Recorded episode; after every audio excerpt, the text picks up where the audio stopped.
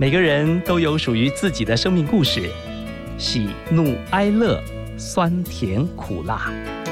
让我们透过放大镜来细细品味，听听别人的分享，转变自己的人生。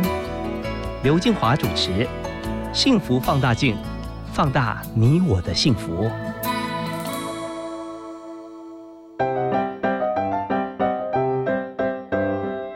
起拿出手中的幸福放大镜。今天我们要来看看生命中的不败歌手 Seven 张琼玉。他是国内第一位从事街头艺术表演工作的罕见疾病歌手，同时也是一名彩绘生命的插画家、作家，更是用自己的经历来照亮他人的生命教育讲师。张琼玉是罕见疾病马凡氏患者，他的骨骼、心脏和视力都受到疾病的影响。目前视力仅存左眼零点零八的他，即使经历了八次重大手术和两次的心脏停止，都无法限制他的生命。甚至在每一次的重生之后，活得更加精彩。张琼玉最近获颁第二十四届身心障碍楷模精英奖，用自己对生命的态度来鼓励大家，永远都不要向命运低头，因为每个人的存在都是有价值的。那接下来呢，我们一起来听听 Seven 张琼玉跟我们分享的：活出自我，坚持发光到最后一分钟。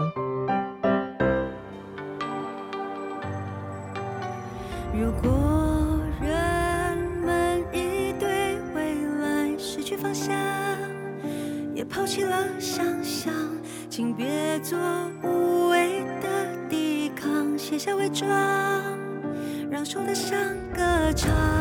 没有人是孤独的，月亮让人微笑了，守护着你是我永远的。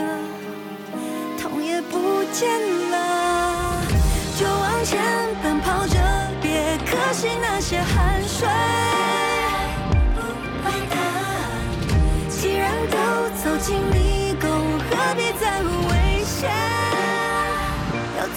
不败的。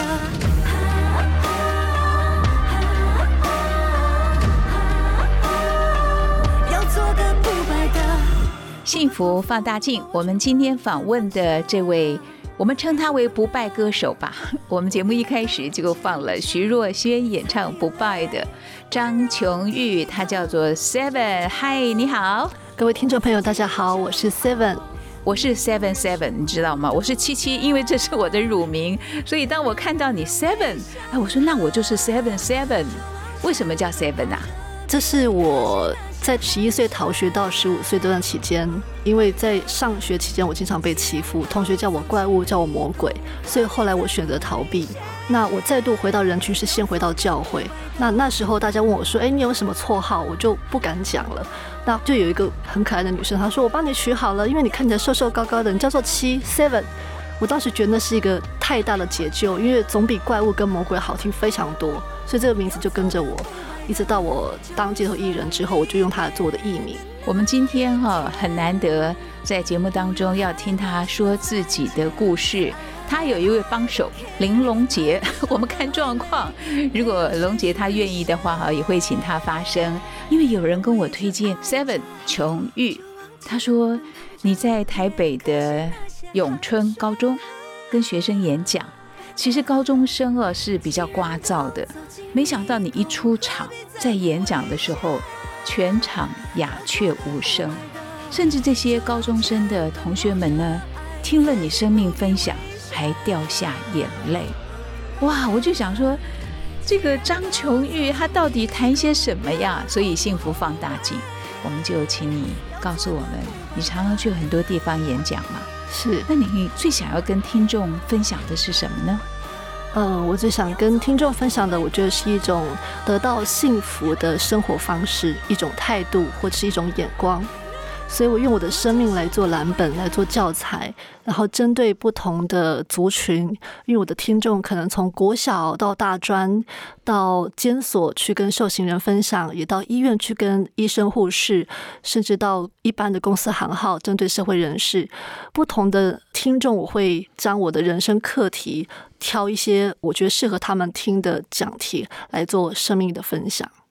今天琼玉在我们节目当中，他是国内第一位街头艺术表演工作的罕见疾病歌手，也是拿着画笔彩绘生命的插画家。现在他记录心路历程，也成为了作家。他也跑遍了很多地方，做生命教育的一个讲师，所以很多人称你琼玉老师。你怎么会让自己生命在那么多的辛苦障碍？因为你一岁多就被诊断出罕见疾病，叫做马凡氏症候群。你也很俏皮的说，就是麻烦是一大群。是你怎么从一岁，然后那么多的生命过程，你开了好多刀，身上的肿瘤，而且刚刚琼玉也跟我说，十二月九号他要去台大，这是开第几次刀？第九次，开哪里呀、呃，心脏、主动脉的血管跟主动脉的瓣膜都需做再一次的更换。有慢性病的人，医生都跟他说，你要学习跟病相处。可是你的病是怎么回事啊？可以简单的说一下吗？这个马凡氏症候群，它是一种家族性的遗传疾病，但是也会有一些病友像我一样，我们都是基因突变，也就是家族当中的首例。那主要它影响到我们人体的一个结构结缔组织，也就是说，我们的皮肤、我们的心血管、我们的骨骼、韧带、肌肉，其实都是比较松散的，很容易造成像是主动脉破裂、二尖瓣脱垂、三尖瓣脱垂、视网膜剥离、水晶体脱位。或是像骨骼会容易脱臼，也就是所有连接处都是松软的，就像一座海沙屋一样。我们很容易因为碰撞、剧烈运动或者是过多的压力，就会有刚才我所说的这些眼睛、心脏、脊椎上面的一个病变跟伤害。所以很多病友都会因为主动脉破裂而猝死。就像我们先前一两个月前，我们看到艺人黄鸿升小鬼也在家中突然间几秒钟之后生命就消失了。所以这个疾病它是一个全身性的一个很大面积影响的一个罕见疾病。因为今年获得了第二十四届身心障碍楷模的金鹰奖，全国只有十位，而且由蔡英文总统亲自颁奖。你知道你自己获奖，而且实际去领奖的感觉是怎么样啊？感觉就是在我人生记账进入第九次手术前，我觉得是一个 happy ending，因为对我来说，每次手术都是一次的，等于是跟生命拔河的过程。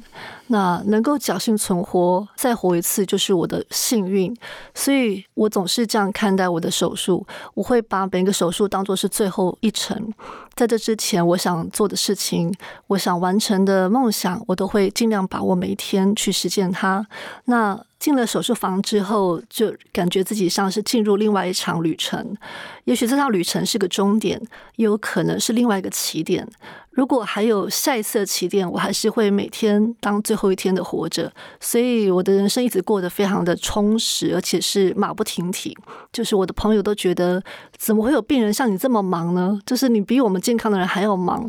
但因为我自己体会到的是，生命随时都在死亡的威胁之中，我不能浪费时间，我也没有时间可以抱怨或者是停留。我希望能够把握每一个我还能够发声、能够创作、能够分享、能够影响我身边人的每一个机会。所以下一次的手术来临，在这之前我能够领到这个奖，我觉得它像是我生命的一个。荣誉徽章告诉我，所有这一切的努力其实都没有白费。其实这些过程辛苦，然后艰难，它可以被看见、听见、被肯定，而且它可以透过我们这些得奖者的故事，让更多社会角落正在承受病苦的人们知道，活着其实是有一种希望。虽然他必须透过很多的坚持、忍耐，甚至是很折磨的每日的日常。但是每个人的生命都是有价值的，都是值得努力，都是值得被珍惜且有机会被肯定的。琼玉，你在十一岁到二十一岁眼睛动过四次手术，十九岁的时候动了脊椎手术，二十一岁第四次眼睛手术失败，结果右眼全盲，你的右眼全盲嗯哈、另外左眼是零点一，现在只有零点零八。哇，它不断的在消失当中。让我今天去看眼科，我问医生说：“医生，我眼皮好像越来越张不开。”他说：“对啊，因为看得到眼睛也是在萎缩，所以我的眼皮不断的下垂。”我说：“那会不会到时候我的眼皮就张不开，我就不能看了？”他说：“不会，应该会停留在现在这个状态。但是我现在这个状态看任何东西都是雾的，都是模糊的。你上一次动心脏手术啊，嗯，就十七个小时，有瓣膜，还有心脏的主动脉，对，十七个钟头。哎，这一次你告诉我没有办法预料时间有多久，对，死亡对你来说会是一个最大的恐惧吗？不会，那么快回答，死亡不足以恐惧啊。我觉得足以让人恐惧的是，你不知道自己活着为什么。然后你也不知道自己的每天的辛苦是为了什么。很多人常常喊累，常常喊痛苦，常常喊不快乐，但他们却没有办法解决或者超越或者去理解为什么我们要承受这一切。就像许多的肾脏朋友或罕病患者，他们终其一生都不能原谅自己。我说的原谅自己，就是你不能接受自己生了病，你就不能接受你的人生是如此的状态，然后你会怨怼，甚至波及到你的家属。比方说，许多的母亲会被埋怨说：“为什么生下我们？为什么把我们生的不健康？”但我从来没有问过我妈妈这句话，因为我非常了解，这跟她一点关系都没有。任何一个母亲在承受孩子的病痛。他们的辛苦、内心的煎熬跟愧疚是一样的多，所以我很幸福的是，我觉得我在死亡之前，我知道自己为什么要活着，而且我活得非常的好，我活得很平静，我活得很有力量，我用各种方式去表达我对生命的体会。那些过程其实不是生来就乐观的，不是生来就开朗的，它是经过很多的眼泪、很多的摸索，甚至是冲撞、撕裂到重来。我才足以长成现在的模样，所以我觉得我不想浪费这些经验，也不希望有更多人跟我一样没有机会看见未来就放弃自己。因为在你的生命故事当中，我看到说同学霸凌你，所以你十一岁开始逃学，把自己关在家里面五年，有两次想要结束自己的生命，你怎么走出来的？在我十一岁。的那个年纪，其实我对于人活着真的是有很大的就是茫然。呃，那我的信仰告诉我，人生活着是有盼望的，可是我却得不到任何的盼望。医生告诉父母亲，我的心脏很快会出问题，我可能活不过二十岁、三十岁，我的心脏就不行了。那或者，即便我的父母亲很照顾我、呵护我，可是每天去上学都是带着伤口回家。我被小朋友丢石头，头破血流去医院。我常常。就是受到很多的人在大庭广众之下，就是嘲笑我、欺负我，让我成为大家的箭靶、笑柄。所以那种日子会让我感受到的是，人生有好多的难处，都不像我们看到的卡通、看见的童话故事，它一点都不美好。因为你生病，你是带着破碎的，带着一个让人觉得好像是厌弃的一个标记来到这个世界。所以，我我曾经觉得，我就是应该不要存在，我消失，我躲起来，或我藏匿自己，我可以让这些痛苦不见。但事实上，这四五年的荒废的青春，却让我学会第一堂课，就是什么叫做面对。因为即便我逃学了，我并没有变健康，没有变得乐观，没有变矮，我的心脏没有变得完整，所有的痛苦，一切的伤口，事实上都没有愈合，因为我选择了不去看他们。也从那四五年当中。我开始检视我自己，我不希望这样过一辈子，我甘不甘愿只停在这个阶段呢？所以后来我试图在想要重返人群当中，事实上是一位教会老师帮助了我，他教我英文，也把我重新鼓励我，带我回了教会，让我重新跟人群接触。所以那个一个人的善意。他没有想过那个出发点可能只是短暂的陪伴，而没想到那个陪伴却让一个人的人生从此可以走出那个不被了解的孤独的角落。然后，我也从老师身上学到我如何去接纳别人、接纳自己。当我是一个讲师，当我是个老师，我要怎么以身作则，让更多的人去知道，世上不要轻忽你每一个小小的友善，你的一个体贴、温柔。或者是一个拥抱，一个安慰，都可能让你身边那一个也许正在承受极大痛苦的人，他的心可以受安慰，他的灵魂可以受到一种抚慰，也许他会选择再继续走下去。那这件事情也真实的发生在我生命当中。曾经有个听众在地下街听我唱歌的前一分钟，他是准备回家自杀的，但是因为当时听到我唱歌。听了我的故事，他非常的震撼。他后来写信告诉我，他找不到要死的理由了，因为他看见有人可以这么坚强的活着。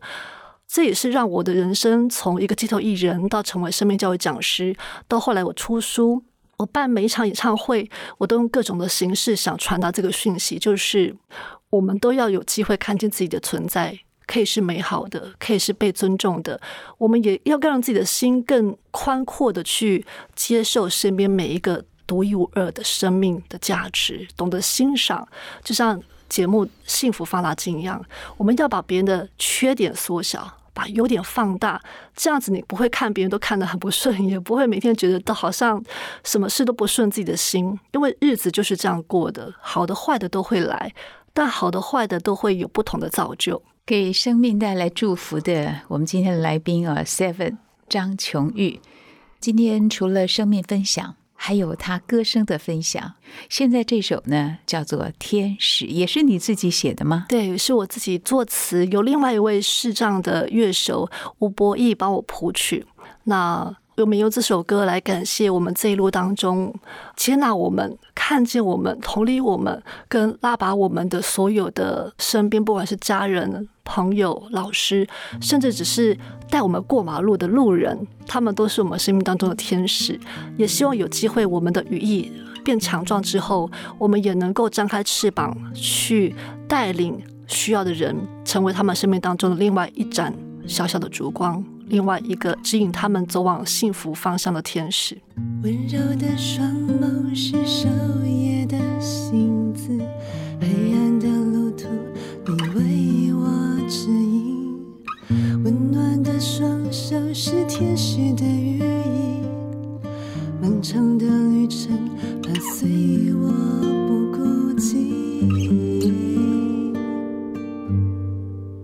微光中只能缱绻你轻柔的笑语，我多想看见你脸上泛起的笑意。微光中只能细数着你的呼吸。想象着幸福会是怎样的表情。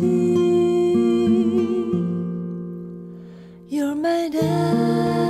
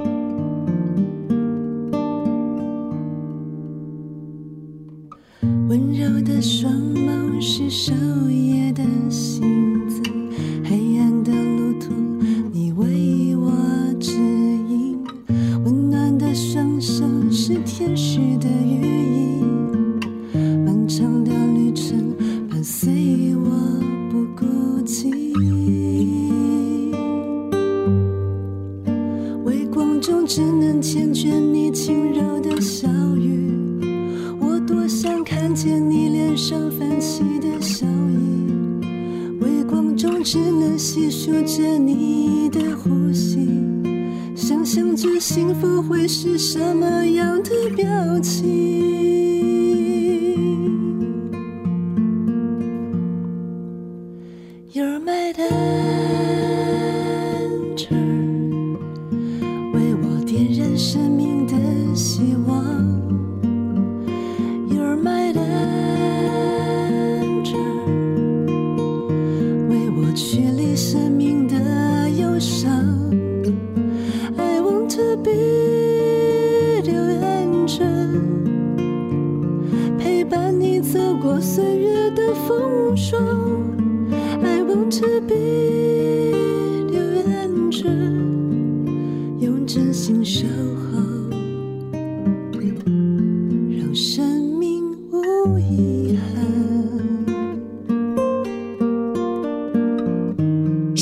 电台现在播出《幸福放大镜》，用生命说故事，邀请了不败歌手 Seven 张琼玉在我们节目里面。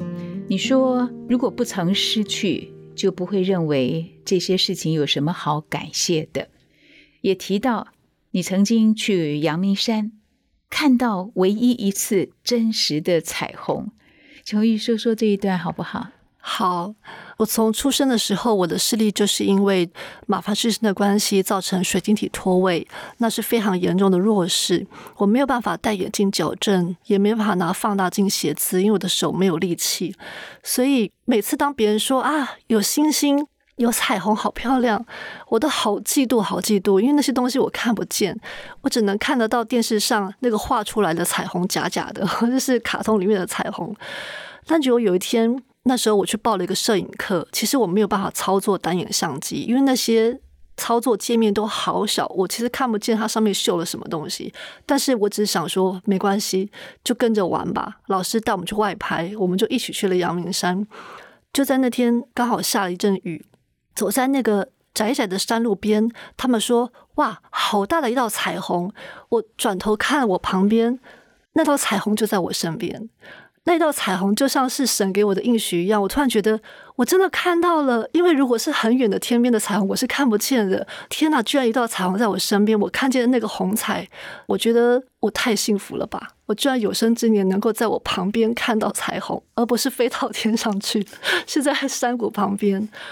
或许每个人下过雨之后都会看到彩虹，但是许多天生看不见的人。或者跟我一样极弱势的朋友，我们对这个世界的理解都是靠想象，我没有办法看见很多真实的东西。可是，我觉得这道彩虹也给了我心里面一个很大的鼓舞。我觉得。这个世界万物很多的创造，很多的发生，都有它的定律，有它的时机。在这个生命的转弯角，为什么你会遇到这个挫折、这个疤痕，或是为什么在下一次你以为你准备好的时候，站上台的时候，就像我领金鹰奖，因为后台的空间很窄，然后我觉得很闷，然后前面的活动是打太鼓，我的心脏被那个鼓声，其实我的心脏很脆弱，不能听那么重的声音。我准备这么久要上台唱歌，但上台。前我已经没有力气了，我开始发病，我吸着氧气，流着眼泪。人生很多时候不是你能预备好的，但也就是因为你永远无法预备下一秒，这个人生才能够充满惊喜跟充满了挑战。你或许会失落，你也或许会捡到宝，你或许会遇到一个伤害你的人，但能从这个伤害当中得到另外一种智慧的提升。所以每天我都存着一个非常幸福的心情，觉得太好了，我今天可以醒来，我今天还有机会可以出来分享，我可以唱歌，我可以工作，或者是我可以去见见我的病友。对我来说，这些事情都是非常非常值得让人感恩跟感到幸福的事。琼玉，你怎么画画呀？你除了唱歌之外，哈，你还拿画笔用蜡笔画？对呀，你的视力只有。零点零八，另外眼睛是看不到的。对，所以我的画纸都很大张，我的画纸可能都是至少要对开或是全开。然后，因为我我的视野是狭窄的，我并不是看得见全部的画面的人，所以我的画是从一个点开始出发。就像我想画一朵玫瑰，我画的就是它的花蕊，然后慢慢的画它的花瓣。但其实我常常无法像一般人去构图或打草稿，因为我看不见全部的画质，而且我必须贴的纸贴的很近，去着色，去用手去推，去感觉那个就是蜡笔的触感、厚度，然后觉得哎这样好不好？啊，很多颜色我看不太清楚，我可能蓝色、紫色是分不清楚的，所以我画出的猫两只眼睛眼瞳是不同颜色，我自己没发现，那大家觉得很可爱，我就觉得。其实不是我创作这些画，是这些画带我去旅行，他们带我去探索一个我的眼睛不曾能控制的世界。但我很谢谢所有肯定我创作的人，他们觉得我我的画有一种感动，有一种生命力。我也没有学过画，所以那也不是技巧去堆叠出来的一种感动。这些话教我学会谦卑，学会不要小看自己，学会相信人生有很多的可能性，是因为你愿意尝试，你愿意不要先否定自己，你愿意试试看打开那个门。或许这个门很重，就算只有个缝，可是风可以进来。那这些画我已经开过三次个人画展，甚至在去年有接受这个邀约到国际艺术博览会拿我的画去参展义卖，真的觉得我好幸福哦！我觉得我的眼睛这么差，我还能够拿笔画画，把画作变成商品，让更多人透过我的创作去理解。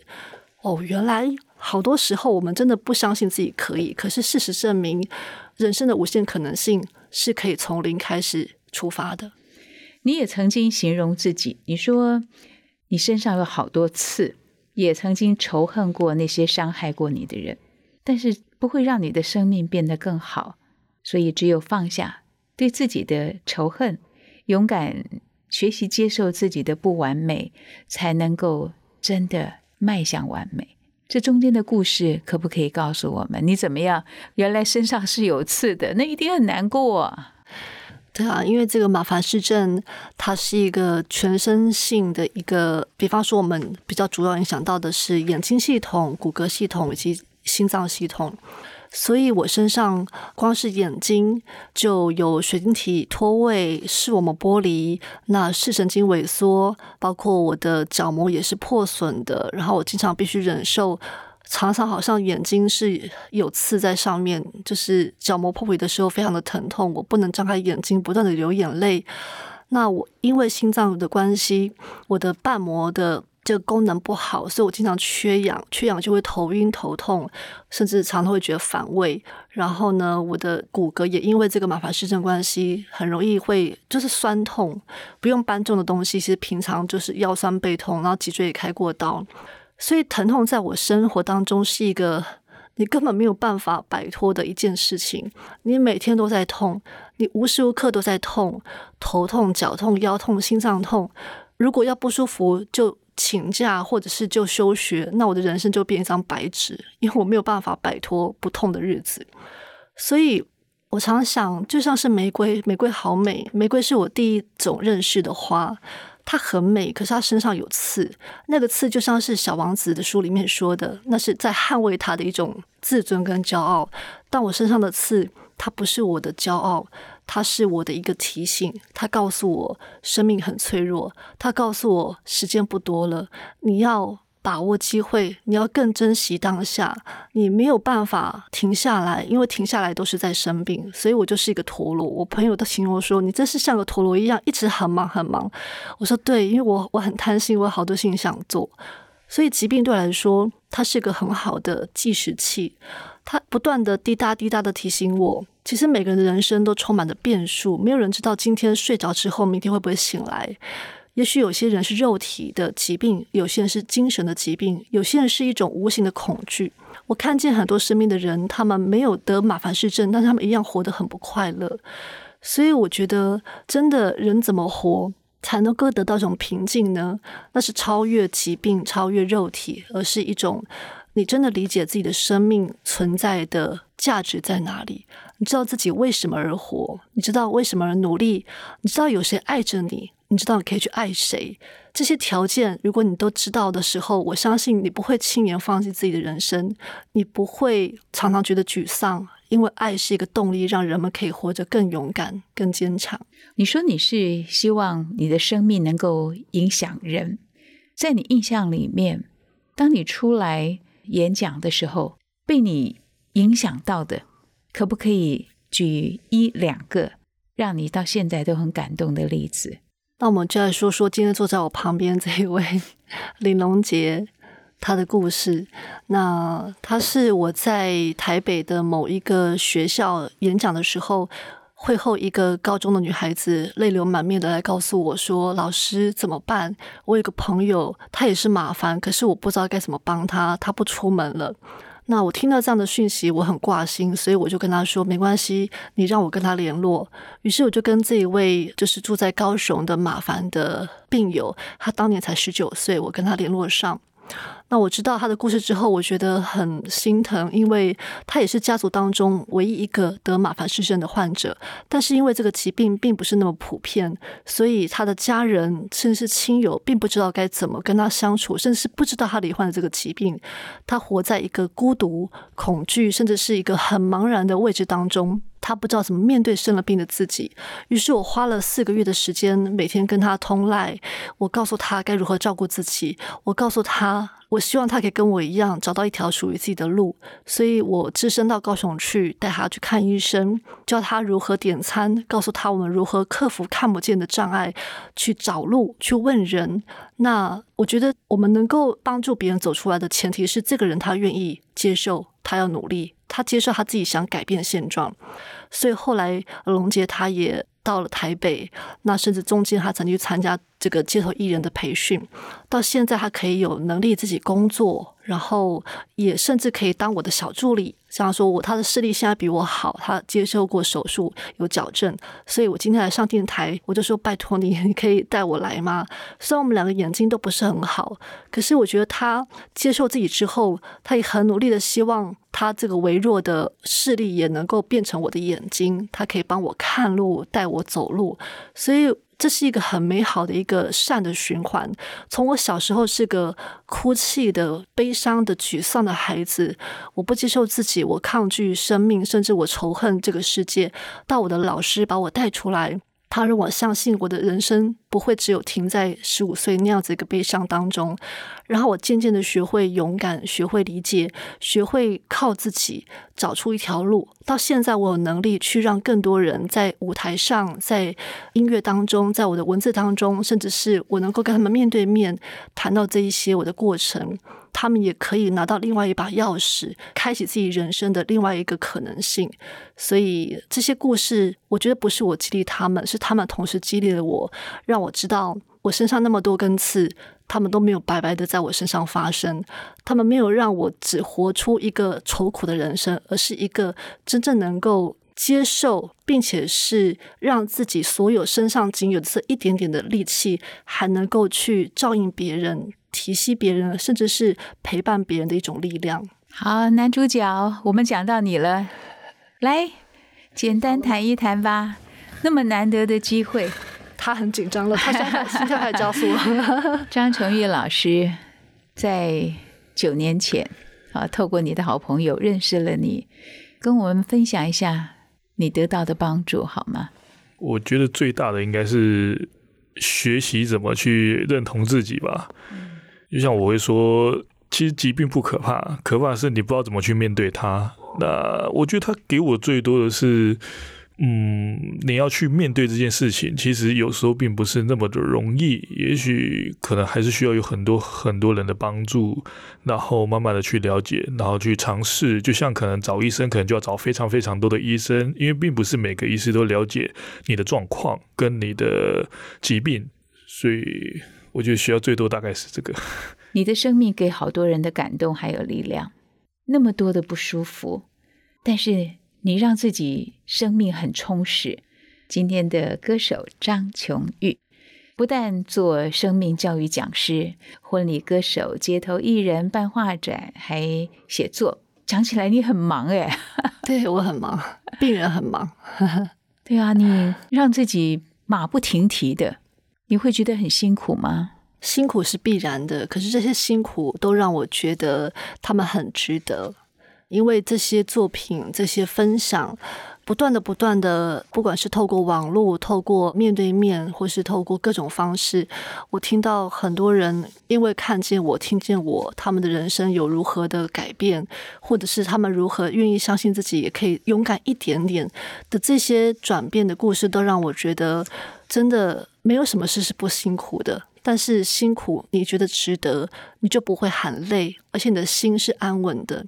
所以我把我的人生清单都完成了，我觉得这是我对我人生最好的一个回馈，就是我真的没有白活，我也没有白白的努力付出这些辛劳的代价，因为他们可以成为一种光芒，或者是一种留在人们心中的感动。那希望这样的力量真的可以让更多对自己的人生很彷徨或者受挫的人，他们也可以多一些些的勇气往前再走几步，或许跨过去他的人生的关卡就过了。这是我的期待。琼玉，我刚刚印象很深刻，你说生病是计时器，你知道你的生命其实讲起来是一个奇迹耶。是啊，而且你也会告诉人家说，我可以这样活着，你们每一个人也都可以。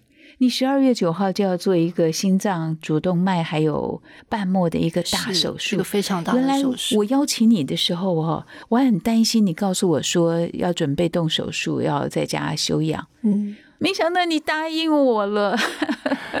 因为这就是我的人生的一种生活态度，我真的不能浪费任何一个机会，因为每次机会都可能是最后一次的机会。因为我曾经心跳两百送急诊，那急救当中心跳停止，所以我知道我的每一次的呼吸，我都要非常非常的珍惜。这是不容易的人生，跟很多人一样，我们在这条路上奋斗着、坚持着。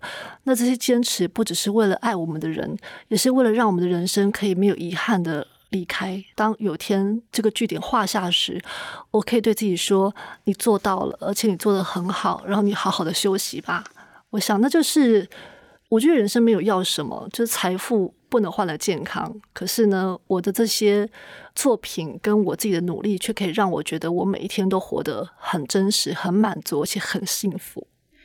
生命的感恩，就像我们今天来宾张琼月老师，虽然他的身体样样都不好，但是他让他自己每一件事情不受到身体的阻碍，因为他相信每件事情都有存在的必要跟意义，特别是他跟他得到的罕见疾病。我好喜欢你告诉我们，没有办法改变自己的身体状况，但是可以改变我们的心态。可以用不同的方式活着。虽然你也曾经在生命里面陷入低潮，但是你可以找到让自己快乐的事情。就像你这个答应我们的访问，你就是要来，你要做一些事情对人有帮助的事情。你选择走出来，哇，好不一样的生命诶！对啊，这个不一样的生命也发生在很多我们身边周遭的朋友身上。所以，我觉得每一个互相的看见都是珍贵的，不管是透过广播、透过电视、透过文字，我相信我们都可以真的让自己的人生活得更好、更真实，而且是不戴着面具、不带着伪装。我觉得接受自己全然的样子，包括那些破碎，包括那些不完整，其实没有人是完美的人，我们都在追求一个更好的自己。那这过程当中，我相信那个点点滴滴，它可以都是彼此的帮补、彼此的提醒，甚至是彼此最好的一种能量跟爱的知觉吧。我觉得。今天我们制作人哦马红玉，他特别选播一首歌曲要送给我们的来宾张琼玉，《隐形的翅膀》。他竟然更大胆，他说：“我们今天歌手在节目里面，琼玉可以稍稍一点点清唱吗？”好的，但是各位听众朋友可能要忍耐一下，在我手术前的这段时间，其实我的心肺功能，因为我的肺已经开始塌陷，然后就是肺阻塞的状况。所以我经常在唱歌的时候就快要断气了，但是呢，这么巧，这首歌就是我经常在校园当中分享的歌曲。好，这突然紧张起来，就是那我就来清唱一段这首歌。不去想他们拥有美丽的太阳，我看见每天的夕阳也会有变化，我知道。我一直有双隐形的翅膀，带我飞，给我希望。我特别喜欢这几句话。我们生命当中有很多人是默默的守着我们，爱着我们，即便很多时候我们以为自己不行了，觉得自己挺不住了，但是那一双双隐形的翅膀都在支持我们往前飞。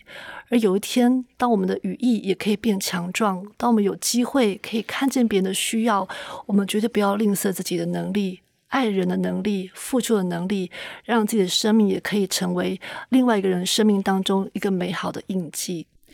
琼玉，你十二月九号要在台大做心脏大手术，是我也用我的一个歌声来祝福你。我没有准备，但是我刚刚听你唱歌的时候，我好感动。